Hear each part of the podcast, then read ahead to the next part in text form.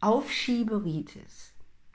Seit zwei Monaten bin ich jetzt also in diesem Prozess, in dem ich mich mehr oder weniger heute, in dem ich sehr viel Geduld brauche, in dem ich nicht etwas künstlich äh, beschleunigen kann ähm, und äh, genau darauf achten muss, auch was in mir vorgeht und was da ist, um zum richtigen, richtigen Zeitpunkt das Richtige zu tun.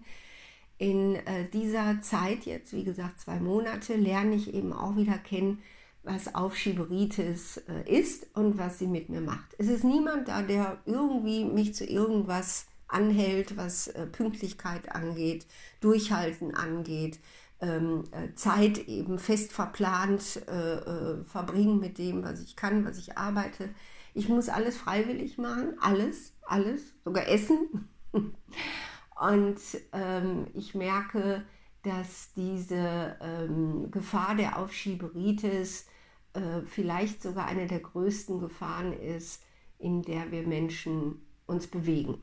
Es gibt die, die Aufschieberitis haben, einfach weil sie, ja, weil sie es nicht nötig haben. Sie haben vielleicht genug Geld, sie haben äh, genug Geborgenheit, sie haben genug Freiheit und sie leben danach, dass sie nur das machen, worauf sie Lust haben. Und wenn sie keine Lust mehr haben, dann lassen sie es bleiben.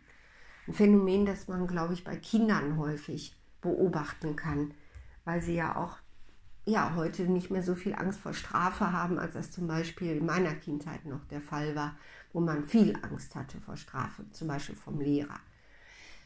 Ähm, dann gibt es die, die von Anfang an immer gespiegelt bekommen haben, dass sie nichts taugen, äh, dass sie, ja, dass alles, was sie tun, eben minderwertig ist und ähm, dass es im Grunde genommen ja, keinen Grund gibt, sie mit Belohnungen zu überhäufen. Die muss man sich ja schließlich verdienen. Und bei denen ist diese Aufschieberitis Willensschwäche, bei den anderen zu viel Willensstärke, bei denen zu viel Willensschwäche, die dann auch sehr gut in Depressionen enden kann. Vielleicht ist Aufschieberitis sogar der Anfang von Depressionen. Also sowohl unser willensstarkes Kind, das sagt, nee, ich habe keinen Bock, kann in Depressionen gleiten, weil es eben irgendwie, ja, da fehlt einfach was. Ohne dieses, ich tue was, was ich gar nicht tun will, Heureka, ich habe es getan und ich habe daraus wieder was gelernt. Also ohne das kann sowohl diese, dieser lustorientierte Mensch als auch dieser müde Mensch, der nicht an sich glaubt, ähm, in Depressionen gleiten. Disziplin, Disziplin, Disziplin, das ist unser Schlüssel zum Glück. Und das merke ich in meinen zwei Monaten jetzt gerade sehr stark an mir selbst und es macht mir richtig Spaß, ohne zu wissen, wohin es geht, mich in dieser Disziplin zu üben. Einfach wirklich zu sagen, das wird jetzt gemacht und fertig. Es ist kein Urlaub, sondern es ist eine Neufindungsphase wie eine Therapie.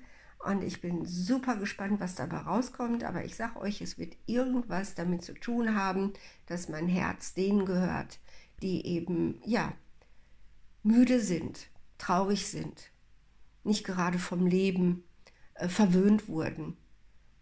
Und es hat irgendwas zu tun mit Disziplin, Selbstermächtigung und Befreiung.